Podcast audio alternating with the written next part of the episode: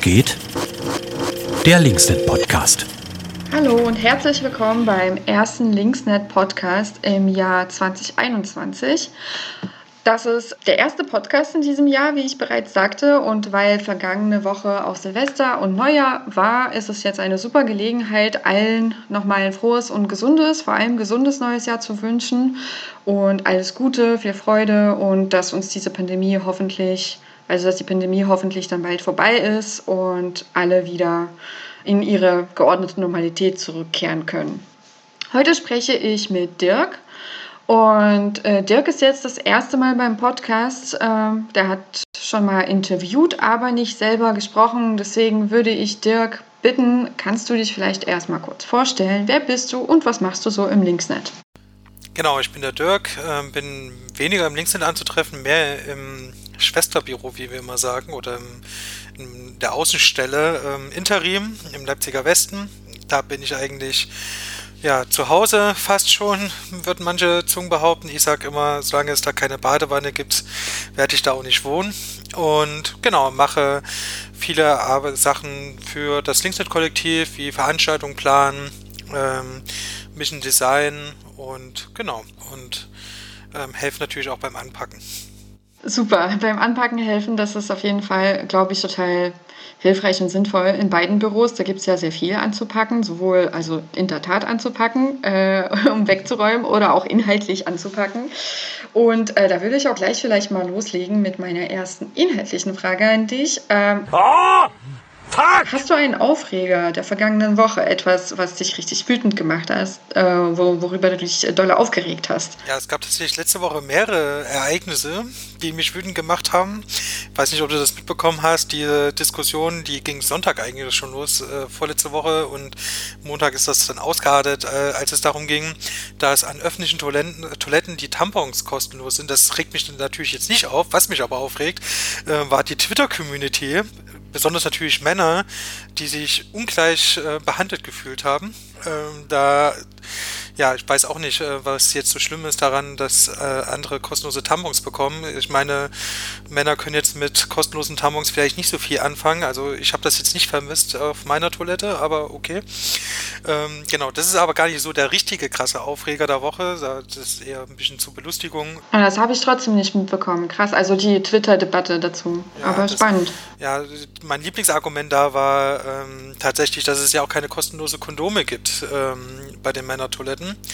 Wo ich mich dann immer frage, ähm, okay, äh, Frauen können ja auch Kondome kaufen. Ja, und das eine ist halt irgendwie Geschlechtsverkehr und das andere ist irgendwie etwas, was eine Frau einfach hat und nicht kontrollieren kann, wie eine Menstruation. So. Also irgendwie kein Vergleich mit Kondomen.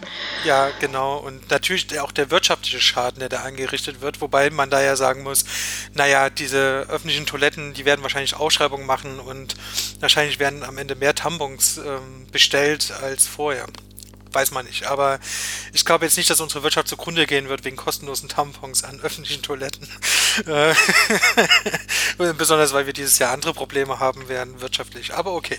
Ähm, ja, aber mein allergrößter Aufreger ist eigentlich, der sich eigentlich schon durch das ganze Jahr zieht und der ähm, auch mir äh, auf die nächste Bundestagswahl so ein bisschen Angst macht, ist, äh, sind die neuen Äußerungen von Friedrich Merz. Und äh, das zieht sich ja, wie gesagt, schon das ganze letzte Jahr durch. Herr Merz ist nicht dafür, dass man eine Reichensteuer einführen soll. Ähm, da kann man sich ja, oder eine Vermögensabgabe, um die Corona-Maßnahmen äh, zu finanzieren, beziehungsweise auch die Hilfen zu finanzieren, kann man sich ja ausrechnen, wer das dann am Ende bezahlen darf äh, ohne Vermögensabgabe. Und das andere war natürlich dann auch, dass er ähm, das eigentlich ganz cool findet, was in Moria und so ist und dass man die eben nicht nach in Deutschland aufnehmen muss, sondern dass die da alle eigentlich bleiben können in den Lagern. Ja, furchtbar. Äh, das ist, das zieht sich ja schon das ganze Jahr durch und wer so ein bisschen, also über Friedrich Metz wird sich ja immer so ein bisschen lustig gemacht auch und ich wird auch immer unterschätzt und ich stelle immer gern den sehr provokativen Vergleich da mit äh, Donald Trump, äh, wo auch sehr, sehr viele Menschen gedacht haben, dass er nicht Präsident wird. Mhm. Ähm, auch viele gedacht haben, dass er nicht mal zum Präsidentschaftskandidaten wird und am Ende wurde er es dann doch.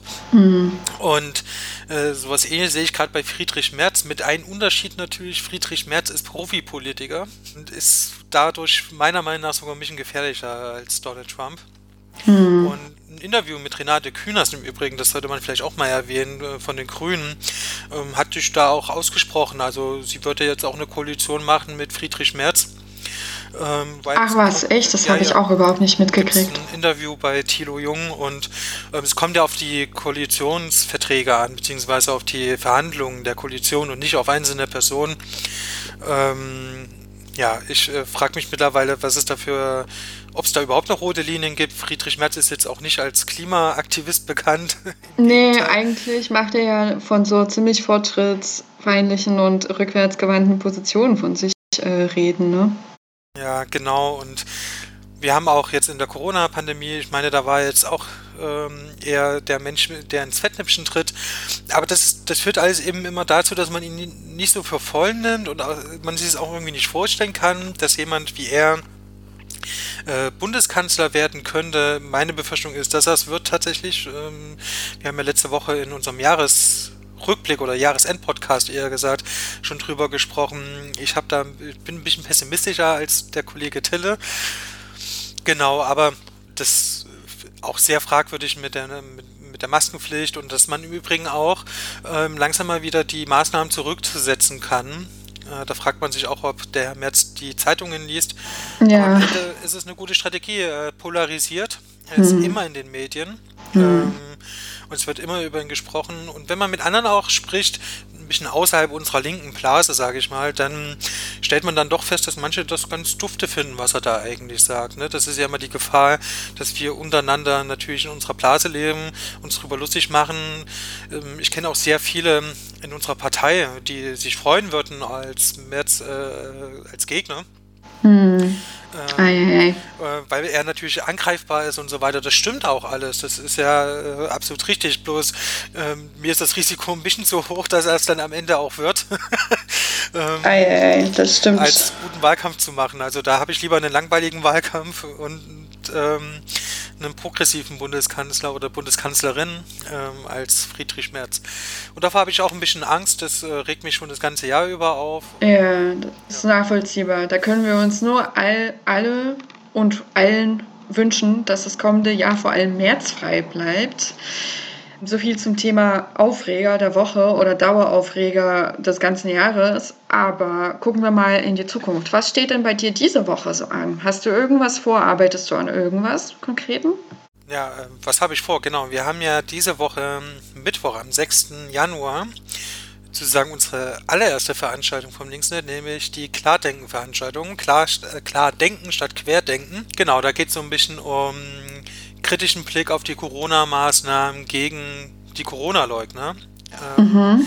Es ist ja doch jetzt vielleicht nicht mehr ganz so stark, aber ganz am Anfang vom ersten Lockdown, das weiß ich noch, ähm, wenn man ein bisschen Kritik an den Maßnahmen hatte, wurde man ja auch immer ganz schnell in diese Corona-Leugner-Ecke gestellt und wurde da so ein bisschen mundtot gemacht. Das äh, ist mittlerweile, glaube ich, ein bisschen lockerer und ich finde schon, dass die linke bzw. linke Kräfte ähm, auch Kritik üben können sollen und vor allen Dingen aber auch die Frage stellen, ähm, wem wird geholfen und wird überhaupt mhm. geholfen und tut mir die Schere nicht noch größer machen mit unseren aktuellen Maßnahmen und Hilfspaketen. Mhm. Reichen die Hilfspakete? Das ist eine ganze Reihe.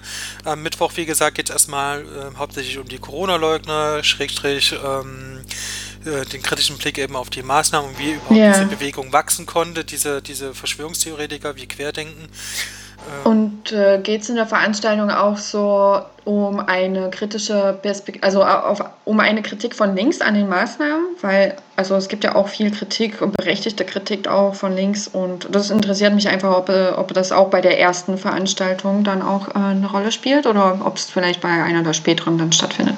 Genau, das wird auf jeden Fall auch eine Rolle spielen. Äh, wir haben ja den David äh, ich hoffe, ich spreche den Nachnamen jetzt richtig aus, man verzeiht mir bitte, Bergrich, eingeladen. Der war ja auch schon zweimal beim Linksdrehen im Radio. Und ähm, beim allerersten Mal, das war beim ersten Lockdown oder kurz nach dem ersten Lockdown, weiß ich jetzt nicht mehr zu 100 Prozent, da hat er auch schon äh, angesprochen, dass man sich viel, viel mehr gerade als Linke drum kümmern soll, dass die sozialen, was die sozialen Folgen sind. Mhm, die soziale mhm. Frage zu stellen. Und das ist natürlich auch mit den Maßnahmen, äh, müssen wir das kritisch sehen. Also wir müssen das kritisch sehen, ob das im November eigentlich klug war, sozusagen so Freizeitaktivitäten einzuschränken. Mhm, und am Ende ist ja nichts passiert, aber dafür ist an den Kassen in den jeweiligen äh, Branchen was passiert. Und wer profitiert eigentlich von der Krise? Ja. Das sind natürlich die üblich Verdächtigen, das weiß man ja. Genau, und das ist eine ganze Reihe. Diese Woche, wie gesagt, ähm, so ein grober, so grober Anfang. Und nächste Woche geht es dann weiter mit dem Thema Bildung. Ah ja, das ist natürlich auch spannend. Ja, und sag mal, und wo findet dann die erste Veranstaltung statt? Ich vermute mal im digitalen Raum. Genau, wir haben wieder einen Big Blue Button Server aufgesetzt. Ähm, die, die unsere Veranstaltung regelmäßig verfolgen, werden das Prinzip schon kennen. Ähm, den Link findet ihr unter der Facebook-Seite des Linksnet oder des Interims. Da haben wir die Veranstaltung geteilt und da ist auch der Link zu finden, den man anklicken kann. Und dann kann man 19 Uhr sich zuschalten. Man kann mitchatten, man kann mitdiskutieren und am Ende werden natürlich auch Fragen zugelassen. Das klingt auf jeden Fall total spannend. Und äh, ja, vielen Dank für diesen spannenden Terminhinweis. Ich äh, versuche da auch dabei zu sein, weil ich das Thema einfach sehr interessant auch finde. Und zum Abschluss dann vielleicht, ähm, wen nimmst du nächste Woche für den Podcast dran? Weil dann bist du ja dran mit Fragen stellen. Und mit wem möchtest du reden? Genau, ich möchte reden mit unserer Praktikantin Annika. Wir hatten ja schon mal eine Praktikantin bei uns im Podcast, die Jamila. Und genau, das nächste Mal wählen wir die Annika. Ja, cool. Dann hören wir uns alle nächste Woche beim Podcast dann mit Dirk und Annika. Und wir wünschen euch allen, die uns zugehört haben oder die das später vielleicht nochmal hören, einen schönen Start in diese erste Woche, Januarwoche im Jahr 21 und bleibt vor allem weiter gesund alle. Dann tschüssi.